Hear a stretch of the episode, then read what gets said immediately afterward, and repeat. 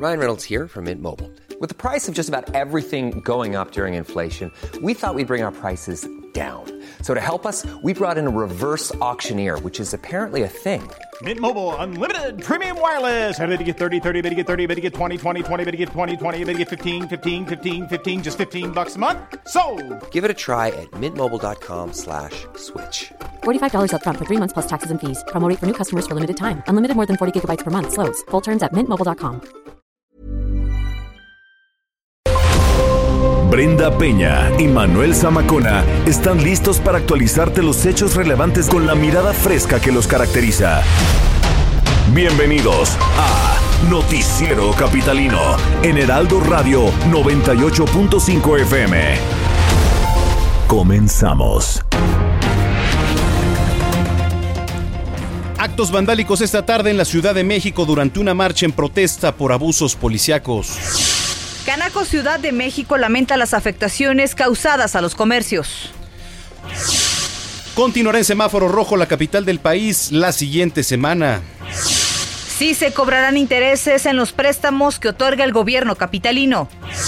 Continúa la ley seca en cuatro demarcaciones.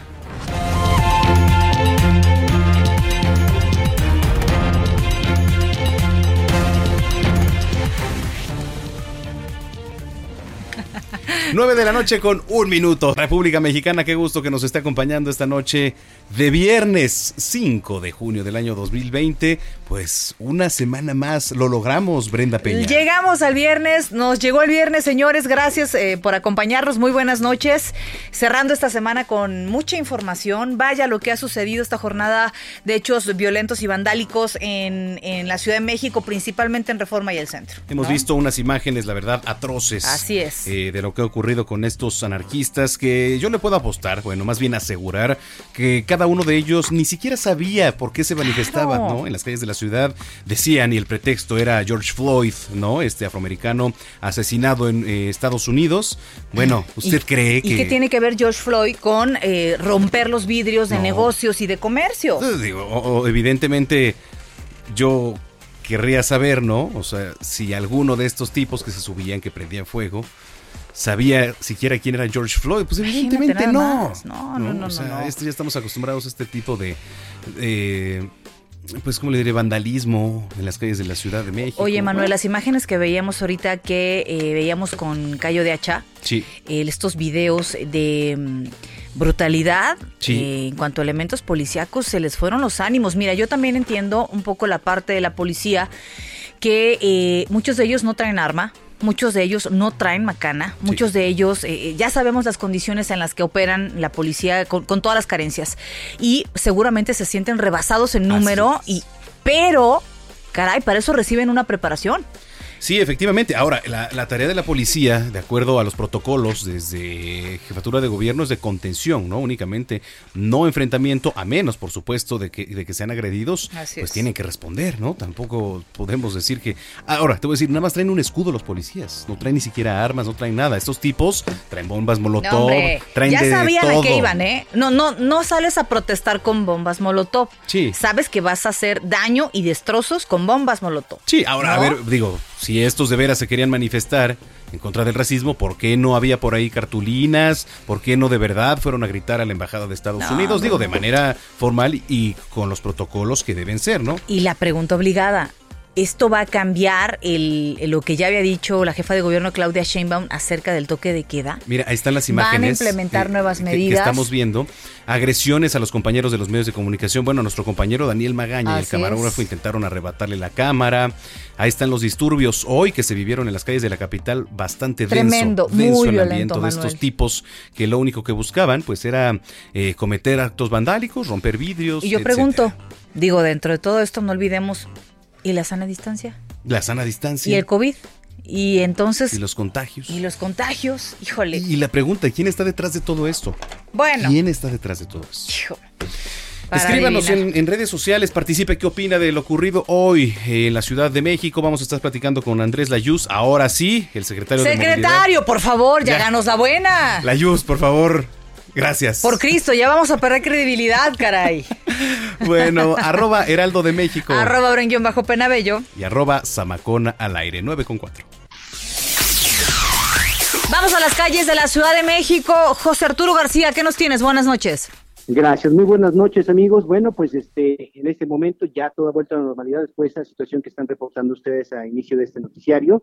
Les quiero comentar que pues todo un reconocimiento a mis compañeros Israel Lorenzana y Daniel Magaña que estuvieron cubriendo esta manifestación al pie del cañón y por supuesto me tocó estar presente. Les platico, desde muy temprana hora se colocaron vallas en las inmediaciones de la Embajada de los Estados Unidos y se tapió la Casa Representativa del Estado de Jalisco sobre el Paseo de la Reforma y la Avenida Campos Elíseos, respectivamente. El motivo, se esperaba una manifestación de anarquistas con motivo de la muerte de George Floyd y Giovanni, ambos a manos de la policía, según videos que han circulado en redes sociales. Fue eh, al pasar las dos de la tarde cuando el grupo reunido en Paseo de la Reforma y Florencia comenzó a caminar por la avenida Río Tíber destrozando fachadas de bancos, negocios y realizando atracos a tiendas de conveniencia. Incluso realizaron pintas en inmuebles a su paso. Luego de esto, rodearon la Embajada de los Estados Unidos y comenzaron a violentar las vallas metálicas colocadas para proteger el lugar. Sin embargo, al comenzar a sonar las alarmas al interior, se repelió la agresión con balas de pintura, lo cual obligó a que los protestantes se retiraran del lugar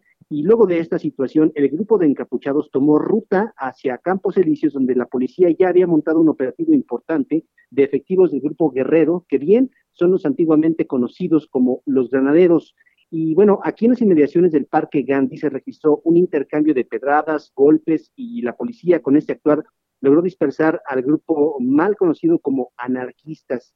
El saldo son 11 personas lesionadas, algunos reporteros, compañeros de los medios de comunicación, con lesiones severas, de verdad importantes, que esperemos que se encuentren bien durante los próximos días. También de parte de los anarquistas hubo algunas personas lesionadas que tuvieron que ser trasladados a nosocomios, ya que iban inconscientes prácticamente, además de los daños cuantiosos a varios inmuebles en el trayecto de este grupo de personas que se esconden comúnmente bajo el anonimato. Eh, encapuchados todos ellos. Y bueno, ambas sedes tanto de la Embajada Norteamericana y de la Casa Representativa del Estado de Jalisco continúan resguardadas porque los manifestantes anunciaron próximas movilizaciones. Cabe mencionar que el día de hoy la jefa de gobierno anunció que no se darían represalias con motivo de ese tipo de movilizaciones el día de hoy, pero bien, el actuar de la policía fue agresivo porque es un grupo de contrachoques contra ese tipo de personas que mal actúan en las calles de la capital y que realizan destrozos. Así la información que tenemos y hasta el momento vamos a continuar muy al tanto. Regresamos.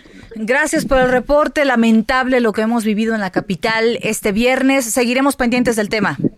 Muy buenas noches. Más adelante nos enlazamos contigo. Mira, estaba viendo también las imágenes, los destrozos a los vidrios de los bancos, a los cristales, etcétera. Pero mira, una vez que le pegan, estos idiotas todavía se ríen. ¿No? O sea, dices, evidentemente no hay el motivo. Quien estuvo ahí, Exacto. en este punto, fue nuestro compañero Daniel Magaña. Él vio, vivió las agresiones también ahí a nuestro compañero camarógrafo de Heraldo Media Group. ¿Cómo estuvo la cosa por allá? ¿Cuál fue el saldo? Cuéntanos un poco de lo que viviste hoy, mi estimado Daniel Magaña. Buenas noches. ¿Qué tal, Manuel Brenda? Muy buenas noches. Efectivamente, bueno, pues esta situación, pues sin duda orquestada por parte de este grupo, pues de jóvenes que, pues minutos antes de iniciar, pues la investida contra, pues las instalaciones, pues no únicamente de la embajada, sino también, pues de giros comerciales a lo largo, pues de las calles aledañas a este punto, bueno, pues ellos en este punto que se reunieron unos 10 minutos antes, pues suponemos que ahí es donde pues se coordinaron para pues realizar esta situación, no no alejarse de alguna manera del grupo para que bueno, pues de esta manera protegidos pues precisamente con el anonimato, pues realizaran todo este tipo de pues eh, violencia, giros mercantiles, pero fíjate que no únicamente giros mercantiles, sino pues ya posteriormente pues a la propiedad privada cuando avanzaban en algunas de las calles, bueno, pues también algunas eh, fachadas que había cristales los rompían o pues se realizaban las pintas en las puertas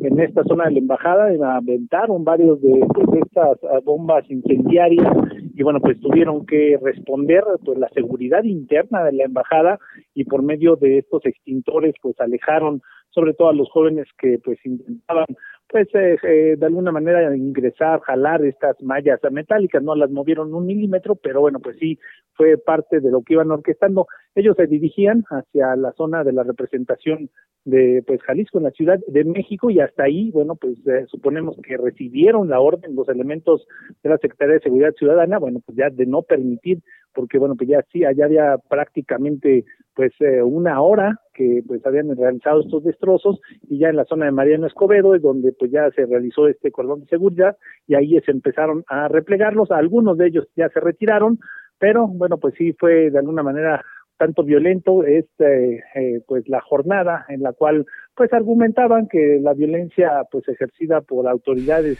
tanto de Minneapolis en Minnesota eh, con la muerte de este eh, hombre de origen afroamericano eh, George Floyd y también de Giovanni López en Jalisco, bueno, pues era ellos eh, con lo que, bueno, pues estaban de alguna manera manifestándose el, día de hoy.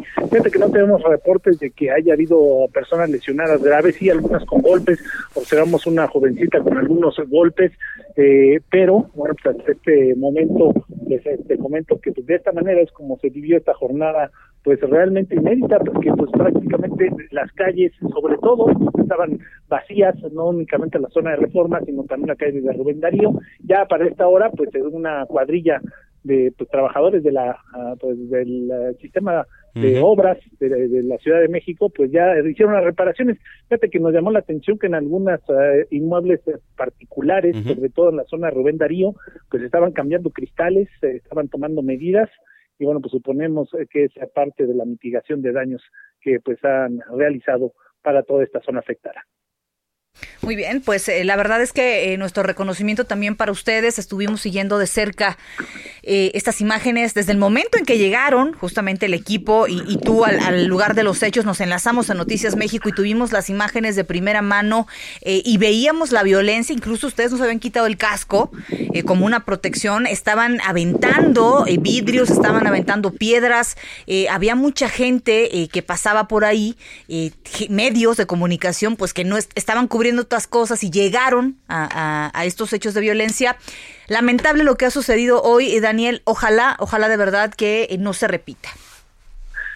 Efectivamente, bueno, pues, desafortunadamente hubo colegas que pues, no salieron ilesos, algunos de ellos con lesiones en este oficio periodístico, pero pues sobre todo pues eh, pues cubrirse de estos jóvenes en el anonimato, que efectivamente ya referías también a mi compañero camarógrafo Giovanni López, homónimo eh, del joven de Jalisco, bueno, pues también intentaron arrebatarle la cámara y pues aprovechando cuando estaban sobre todo de espaldas, pues a jalar, a quitarle pues el equipo de transmisión, pero bueno, pues afortunadamente eh, nosotros que no tuvimos ningún incidente, pero sí tenemos reportes de que pues algunos colegas pues sí sufrieron no únicamente pues eh, desperfectos en el equipo, que eso es lo de menos, sino bueno, pues hubo algunos eh, pues con eh, lesiones en la cara o algunos otros también pues descalabrados pues, pues de proyectiles en toda esa zona de reforma.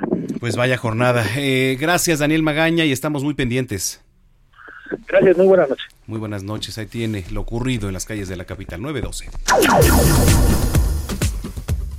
Y bueno, por cierto que el día de ayer el gobernador de Jalisco, Enrique Alfaro, señaló que los eh, sótanos del poder de la Ciudad de México que lo que buscan es dañar a la entidad que encabeza. Esto en relación a los actos vandálicos que se registraron en la ciudad de Guadalajara durante una marcha para exigir justicia por el asesinato de Giovanni López, quien eh, murió presuntamente asesinado por eh, policías. Al respecto, la jefa de gobierno Claudia Sheinbaum señaló que el abuso de autoridad no se debe tolerar, así lo dijo.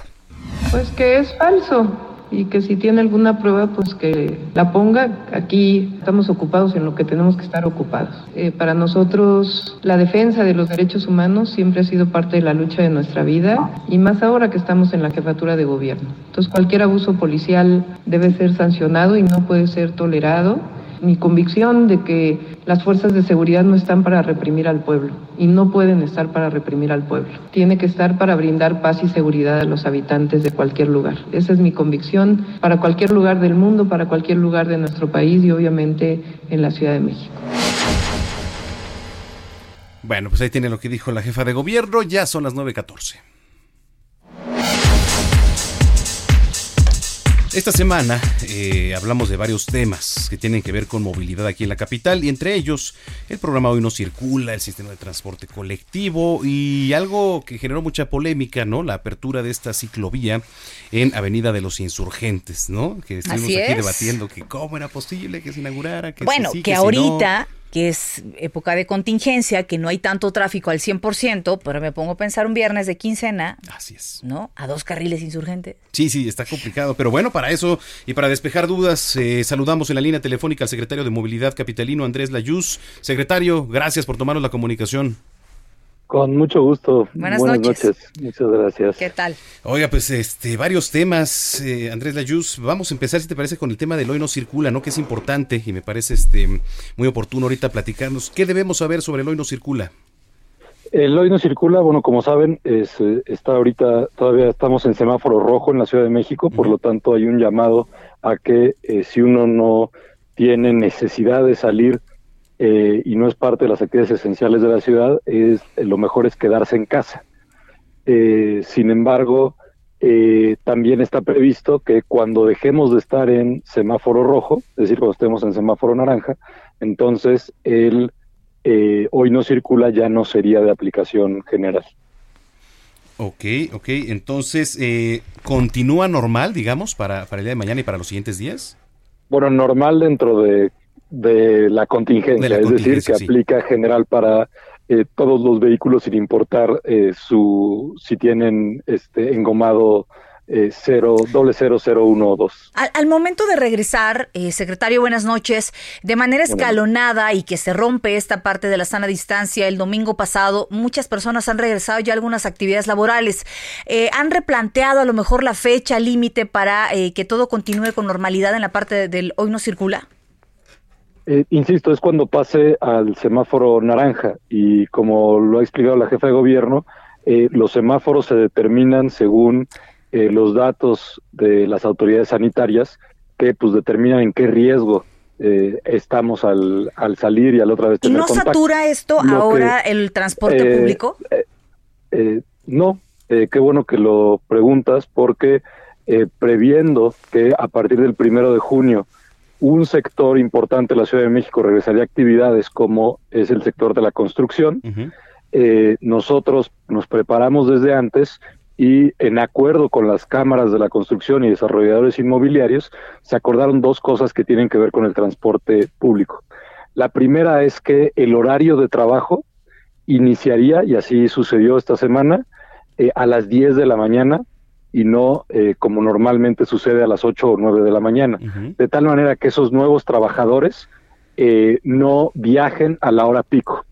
Eh, y lo mismo en la salida. La salida es a las 7 de la noche, justo cuando está bajando la hora pico en el transporte público.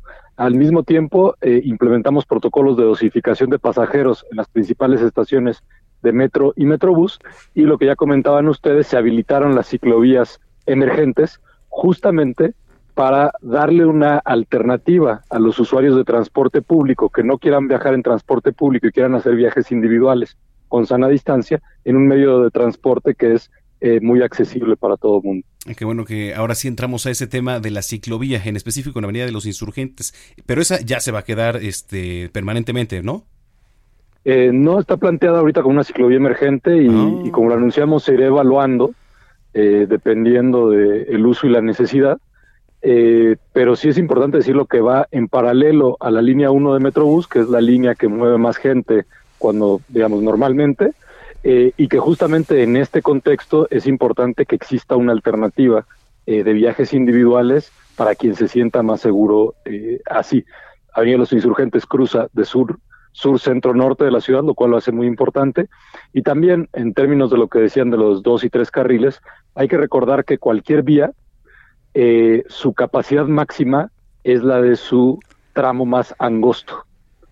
Y como ustedes saben, Avenida de los Insurgentes, eh, desde Álvaro Obregón hasta Reforma, tiene dos carriles, en Miscuac tiene dos carriles, eh, y pasando Doctor Galvez antes de llegar a CEU tiene dos carriles.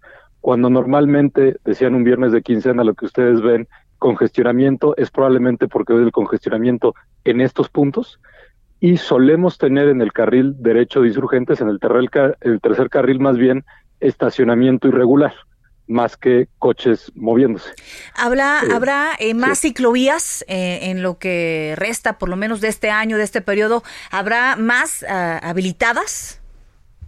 sí, se anunciaron dos ciclovías emergentes, una es la de Insurgentes y la otra es la DG4 Sur, que va corriendo en paralelo a la línea 2 del Metrobús. Eh, y esta línea también es importante porque conecta con el Estado de México. Eh, de todas maneras, ya estaban planeadas, no son parte de estas, de las ciclovías emergentes son parte del contexto de la emergencia sanitaria. Ya había eh, otras ciclovías planeadas que se presentó el miércoles, el plan de infraestructura ciclista de este año, el año pasado construimos 98 kilómetros de eh, infraestructura ciclista y para este año se tienen previstos 70 kilómetros de infraestructura ciclista. Sí, porque fue complicado y fue controversial. La, gente quizá no entendía que esto era de manera emergente, ¿no? Lo que se está habilitando a reserva, por supuesto, como usted dice, secretario, de que se analice para ver, porque sí pudiera y cupiera la posibilidad de que fuera permanentemente entonces. Es, depende de la evaluación, así es. Eh, digo, nada más para tener una idea, nosotros hicimos un aforo para ver cuántos ciclistas estaban recorriendo el tramo que se estableció desde el lunes. Hicimos un aforo eh, la semana previa a ponerlo y eran poquito más de 2.000 ciclistas. el aforo que hicimos ya esta semana, una vez que se estableció la ciclovía, eh, estamos hablando eh, más de 3.500 ciclistas. Sí. Entonces sí se ofrece una alternativa y en un contexto donde la, la sana distancia es importante, nos parece que, que vale la pena eh, considerar estas opciones. Un punto importante y que han estado eh, pues dando a conocer los usuarios del transporte público en las redes sociales son los atracos en ciertos puntos de la zona en transporte público. ¿Hay algún operativo coordinado con la Secretaría de Seguridad Ciudadana? Eh, sí, eh, siempre trabajamos en conjunto de Secretaría de Seguridad Ciudadana y lo que hemos visto es un descenso muy importante en los robos en el transporte público. Eh, es un descenso que venía desde antes de la emergencia sanitaria, pero en el contexto de la emergencia sanitaria, este descenso eh, se ha vuelto más importante. No quiere decir que no suceda, por supuesto sucede, y estamos con la policía y con la fiscalía atendiendo eh, cuando sí sucede. Muy bien. ¿Hay algunas estaciones en especial o algunos puntos? En este momento no, están bajo lo que ha sucedido que no digamos, en otros momentos evidentemente está concentrado, pero en este momento no es así. Que decían Paradero Indios Verdes, Ruta Tlalpan, eh, es donde más este se conocía pues esta están aprovechándose ahora justamente los amantes de lo ajeno para subir con cubrebocas eh, como un pasajero más y entonces aprovechan, ¿no? Este para atracar a los a, la gente. Pero bueno. Sí. Bueno, secretario, pues eh, vamos a estar muy pendientes. Gracias eh, por despejar dudas, por tomarnos la comunicación y si lo permite, pues en próximos días haremos nuevamente una evaluación a ver cómo va funcionando todo esto. Claro que sí, con mucho gusto. Que tengan buena noche. Muy buenas, noches. Es Andrés Layuz, secretario de Movilidad aquí en la Ciudad de México. Bueno, pues ahí está. Eh, sí, para usted que, que, nos está escribiendo, para mí también, que yo, por ejemplo, en un principio dije, es que cómo va a ser esto. Ahora, no es que esto se, se vaya a quedar por ahora, ¿no? Dijo, sí, vamos a ver la posibilidad, a ver, dependiendo cómo funciona, de que pudiera quedarse permanentemente, pero en fin, ahí lo tiene, porque como decíamos también, pues ya se comparte un carril con el Metrobús, otro carril confinado. Es abonarle al caos, ¿eh? Porque hay zonas, hay zonas. hay días, hay zonas, hay horarios. Totalmente. Pues gracias a todos los que nos escriben en las redes sociales. Mira, vamos a mandarle un saludo al señor Guillermo Rosales. Memo Rosales. Nos va escuchando, eh, don Memo. Muchísimas gracias. Que ayer pasó bien amable saludando, ¿eh? por aquí, ya es, bien amable.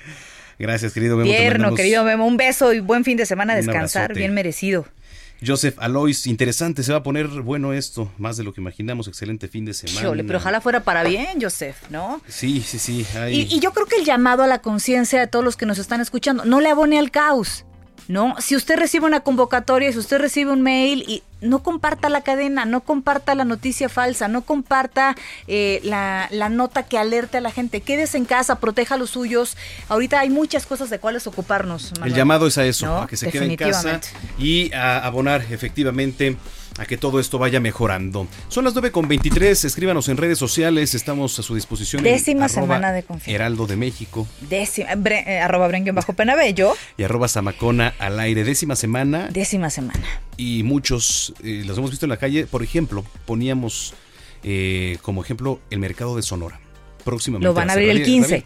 El 15 de junio. Entendemos por una parte la economía que se tiene que activar, pero entendemos la otra de quedarse en casa porque primero está la salud. Sin salud no hay nada. Sí. ¿no? Además es un mercado conocido por no vender productos de primera necesidad. Y yo me esperaría a que el semáforo cambiara de color porque por lo menos ya dijo Claudia Sheinbaum, la próxima semana va a estar rojo. Es y es que esta semana fue muy importante en, en- en pérdidas humanas. Estábamos hablando el día de ayer de 800 personas que murieron. Acumuladas, no contadas si tú quieres, pero estamos hablando de que las cifras no han bajado y sobre todo la ocupación eh, de atención con COVID, eh, personas con COVID en los hospitales, eh, pues sigue siendo del 70-80%, Manuel. Usted escucha el noticiero capitalino aquí a través del 98.5 de FM. Puede ingresar a la Así página www.heraldodemexico.com.mx y ver nuestros hermosos rostros sin Photoshop a esta hora de la noche, aquí en cabina también. Así que síganos y descargar el podcast de manera gratuita en Spotify y iTunes. Únicamente en la lupa póngale noticiero capitalino. Ahí va a ver nuestros, nuestros rostros eh, a la hora cachetones. Vamos Muy a bien. una pausa. Continuamos después de un corte con las noticias más relevantes en las voces de Brenda Peña y Manuel Zamacona en el noticiero capitalino en Heraldo Radio 98.5 FM.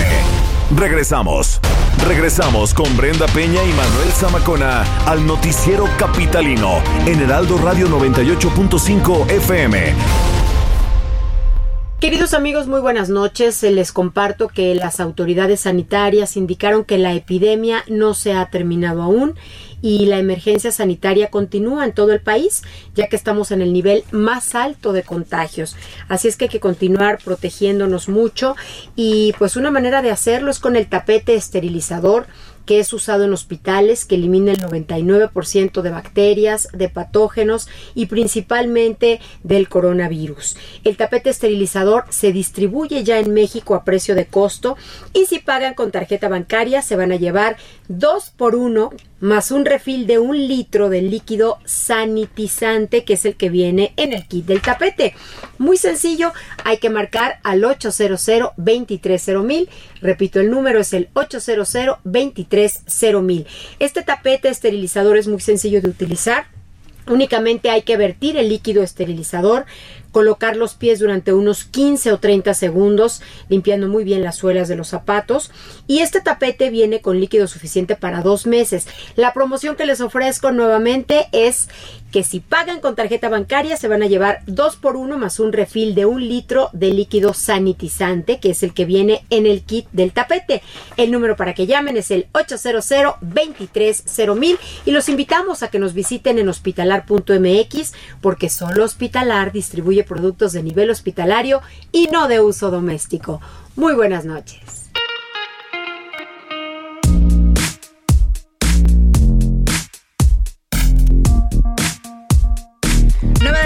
Con 32 minutos. Gracias por acompañarnos este viernes.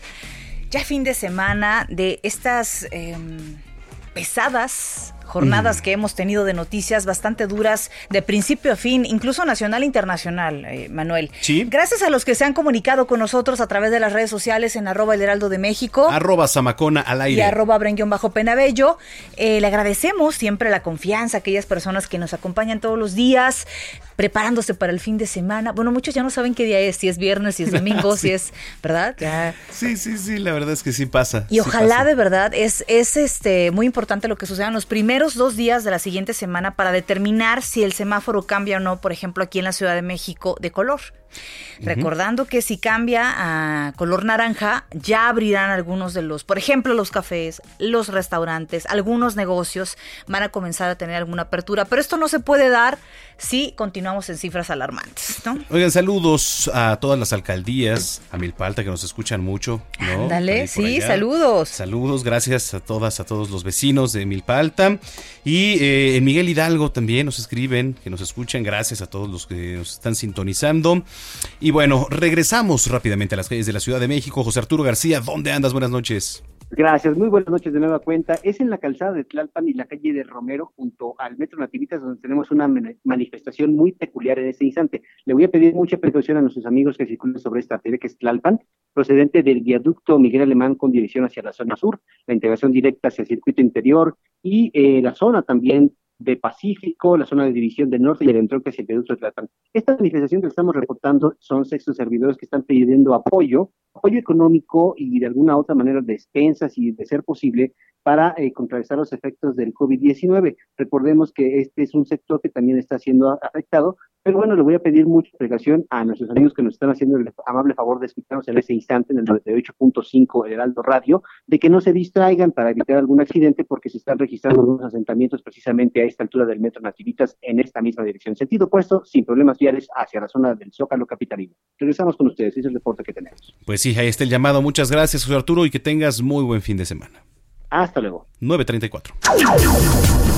53 años de la publicación de 100 años de soledad de García Márquez. Híjole, qué bar. Fíjate que yo comencé a leer 100 años de soledad cuando estaba en la secundaria y no lo entendí tuve que volver a leerlo en la prepa y una vez más en la universidad, porque eran tantos los personajes. No, eran tantos los personajes. Es un libro que no es fácil, pero es bellísimo. Olga Sánchez Cordero y eh, su remedio infalible contra el COVID-19. Bueno, también del presidente. ¿Qué tal? Sí, mejores que los remedios de Barbosa. Que no mientas, dice el presidente, porque si mientes te da COVID. Te da COVID, aguas, eh, eh Te lleva el coco. Oigan, vamos a escuchar a los medio amigos. Ya está aquí Meme un espacio en radio que también es epopeya del pueblo olvidado, forjado en 100 años de amores e historia.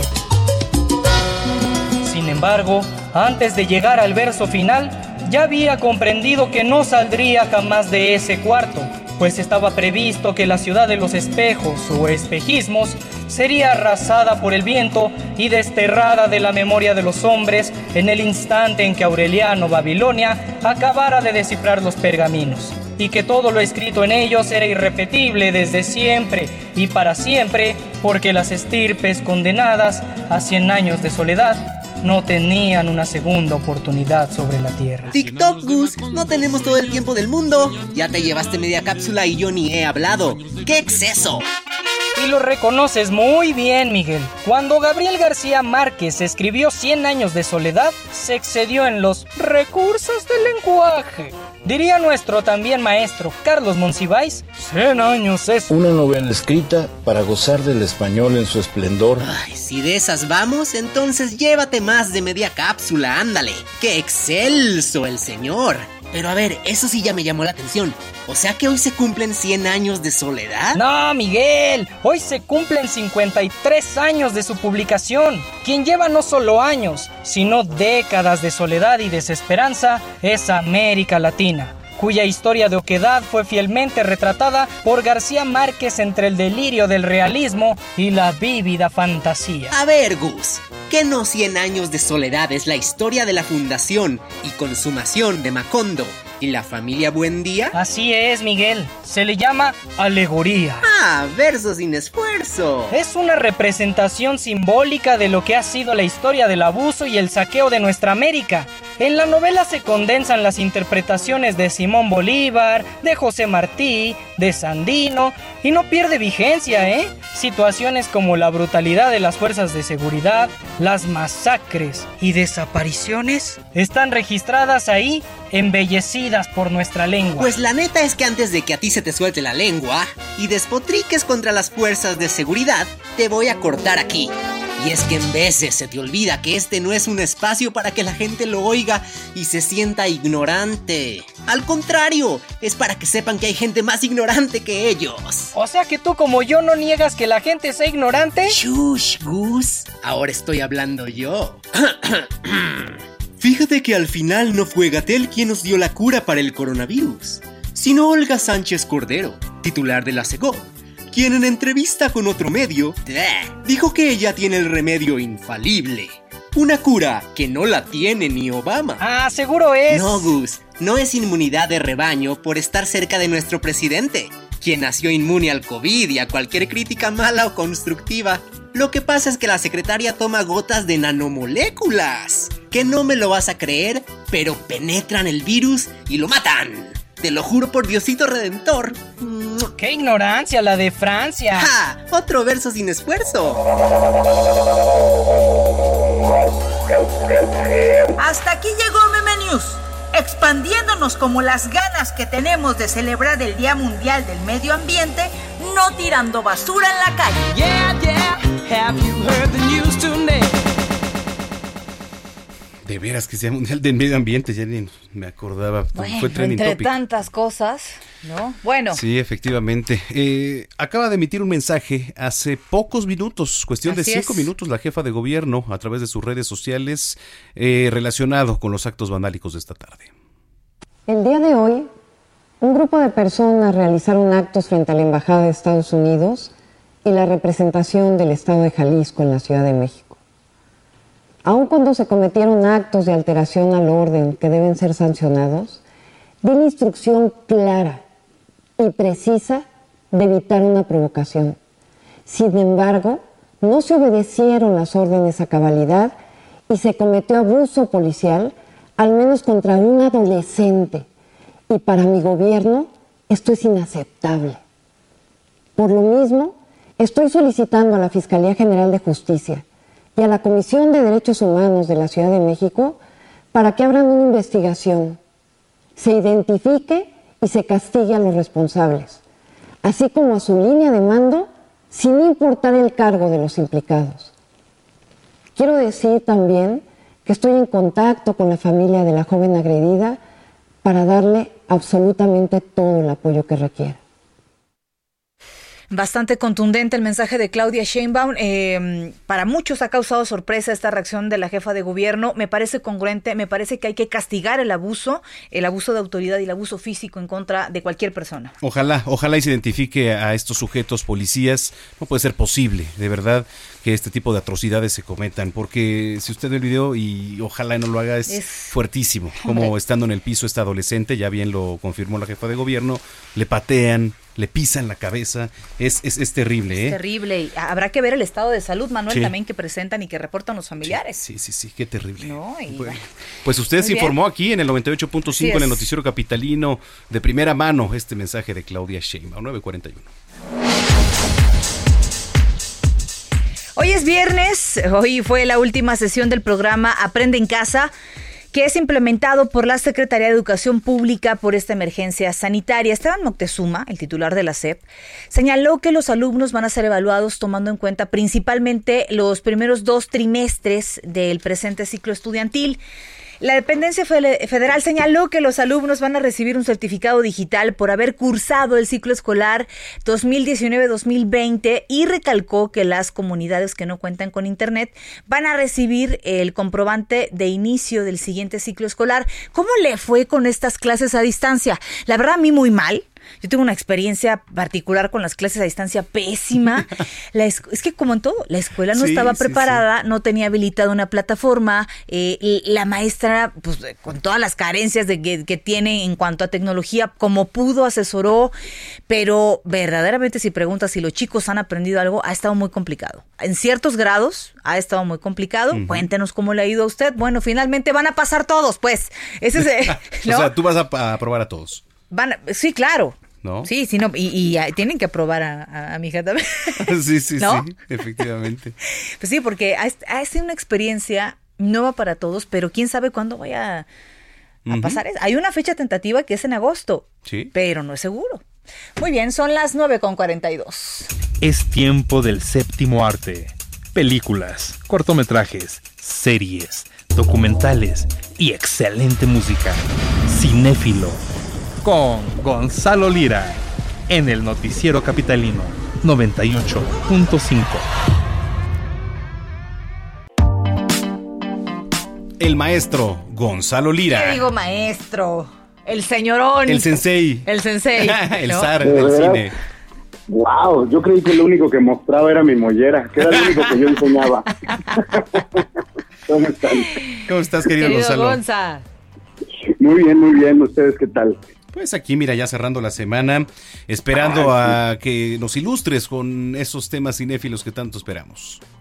Pues mira, más que los temas van a ser las recomendaciones, porque el tema, creo que uno de los temas que, que más sonaron esta semana fue la protesta, ¿no? Claro. No importa si estamos hablando de nuestro país, si estamos hablando de lo que pasó en Estados Unidos, bueno, seguramente hay países en los que siguen protestando cosas de las que ni nos enteramos porque pues pareciera ser que estas protestas terminan por no lograr de repente nada, ¿no? Creo que eso es lo que está generando cierta incertidumbre en mucha gente, ver que hay tantas personas eh, en torno a tantos temas protestando, demostrando eh, su molestia de alguna forma, que, pero, pero no vemos resultados y entonces de repente eso se puede volver muy frustrante. Pues yo les traigo tres películas que hablan sobre, no solo sobre tres eh, protestas que cambiaron el rumbo del mundo, sino además tres diferentes formas de protestar. Dos que están bien y dos que yo considero que están mal, pero que ya verán, ya verán, creo que son, hacen un paralelismo con la época que estamos viviendo. Mira, la primera, la primera sería una película latinoamericana que se llama No, es protagonizada por Gael García Bernal, que también dio bastante de qué hablar en estos días en las redes, y dirigida por el chileno Pablo Larraín.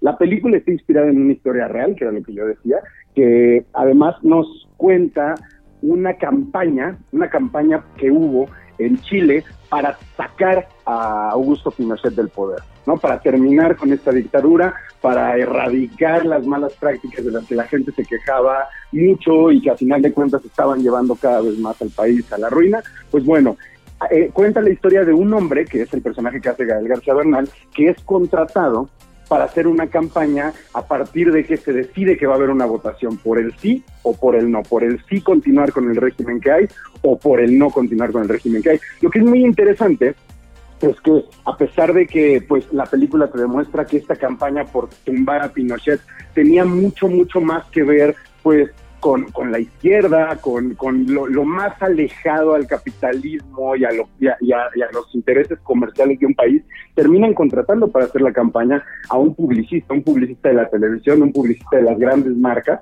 que es el personaje que hace Gael, y precisamente como él de estar acostumbrado a, al dinero, ¿no? A, a los medios eh, en un sentido pues más soft, más suave, termine envolviéndose en esto por dinero realmente, no, no necesariamente por una convicción política, pero su convicción política nace a partir de la persecución que sufre y de darse cuenta de que lentamente, sin quererlo, está empatizando e incluso asemejando su vida a la de las personas perseguidas y que quieren terminar con eso. Entonces, no es una muy, muy buena opción de, de cine de protesta y además una forma de demostrar cómo en otros países y en otros tiempos se hizo. Otra muy interesante y que también se, se, acerca mucho a lo que estamos viviendo. Es una película que se llama 120 latidos por minuto, una película francesa que nos cuenta la historia de la movilización que se conoció como Act Up, ¿no? Como Actúa, y que en los años 90 lo que hizo fue que hizo eh, conciencia entre los jóvenes y entre la población alrededor del tema del VIH y del SIDA.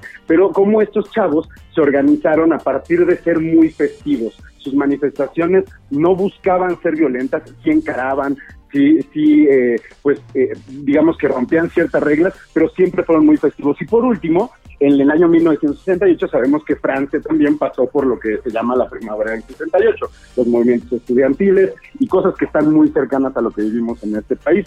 Ahora, en esa época se sitúa una película de Bernardo Bertolucci, de las últimas películas que hizo este director italiano, y que cuenta la historia de un chavo estadounidense que está estudiando en París y se hace amigo de unos gemelos, unos gemelos que además tienen una relación ahí medio incestuosa, medio particular, pero mucho gusto por el cine, comparten eso. Entonces, durante la primavera del 68 se van a vivir, o más bien como que lo adoptan a él, se lo llevan a vivir con ellos mientras los papás no están, pero ellos pertenecen a una clase acomodada, son intelectuales y todo el tiempo la película nos muestra cómo encerrados en su departamento de superlujo, ellos viven criticando a los que protestan por cómo protestan, a lo, contra los que van a protesta por lo que hacen y realmente nunca salen de las cuatro paredes que no sé si les suena parecido a algo que vivimos en estos días. De no, no, no, no, no, para nada.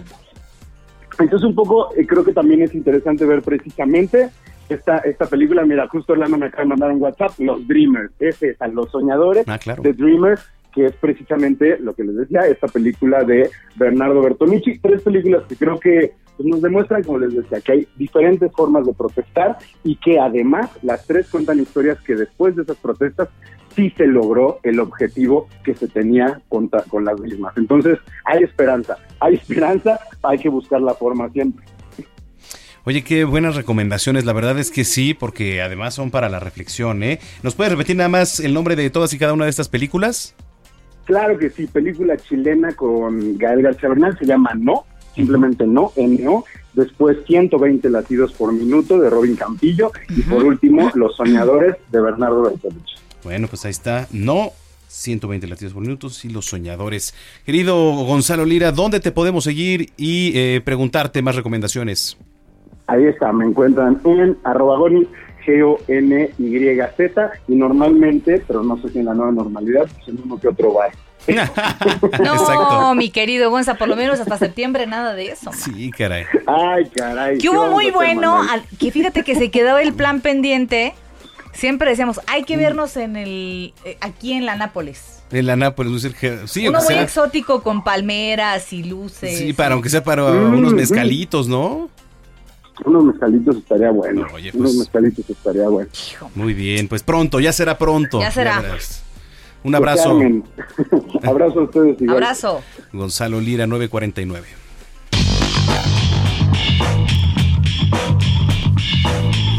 Ya está aquí, ya llegó este viernes el señor de los deportes, señor Roberto, ¿cómo está usted? ¿Qué tal, mi querida Brenda? Buenas noches, mi querido Manuel y gente que nos sintoniza, estamos bien.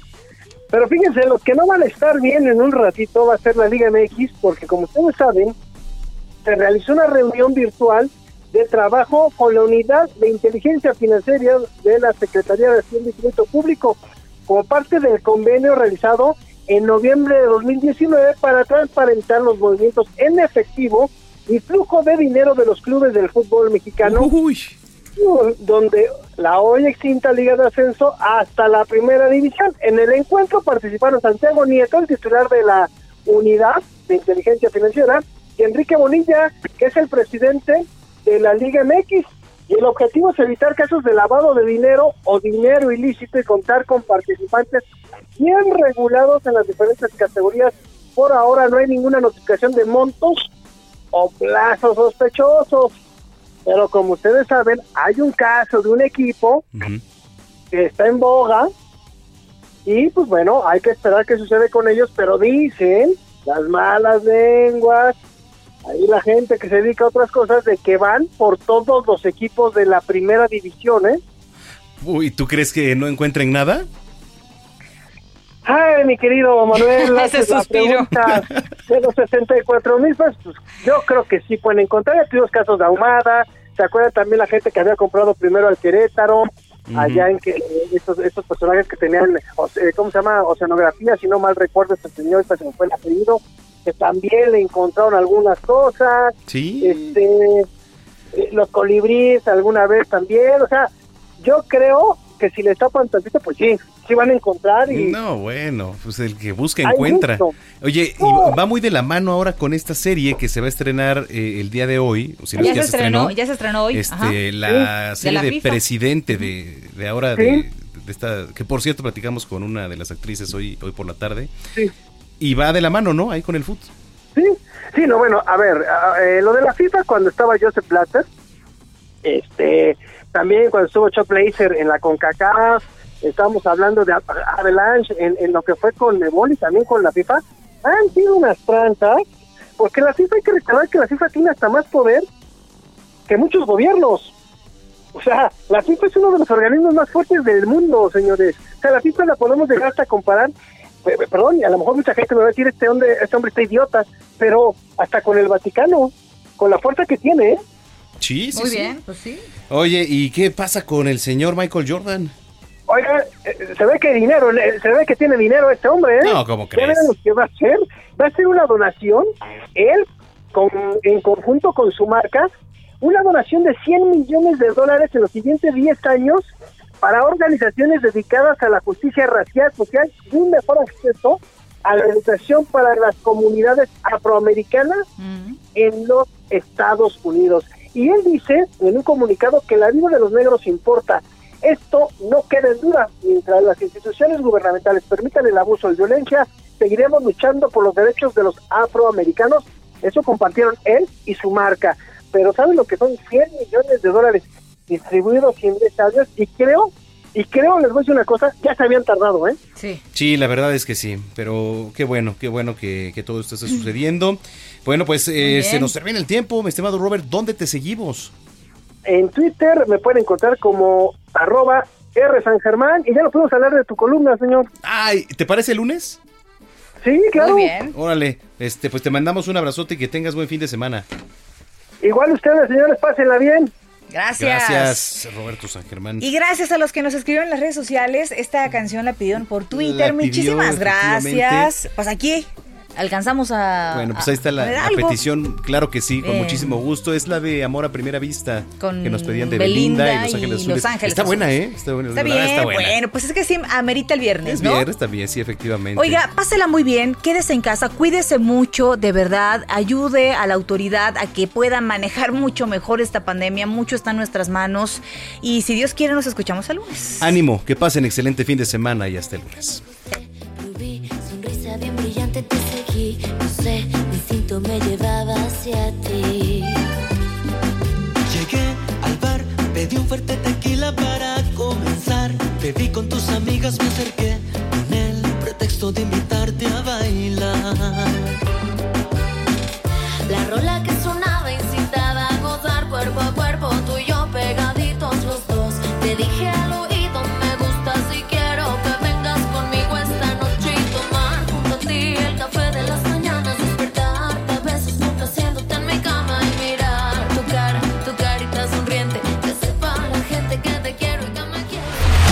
Estás informado con las noticias más relevantes que acontecen en la metrópoli. No te pierdas la próxima emisión de Noticiero Capitalino con Brenda Peña y Manuel Zamacona. Hey, folks, I'm Mark Marin from the WTF Podcast, and this episode is brought to you by Kleenex Ultra Soft Tissues, your ally to help tackle your allergy symptoms this season. I love the change of seasons, but nobody loves pollen and all those other things floating in the air that make you sneeze during this nice weather. Kleenex Ultra Soft Tissues are hypoallergenic and allergist approved, so fight back against watery eyes and runny noses without worrying about irritating your skin. For this allergy season, grab Kleenex and face allergies head on.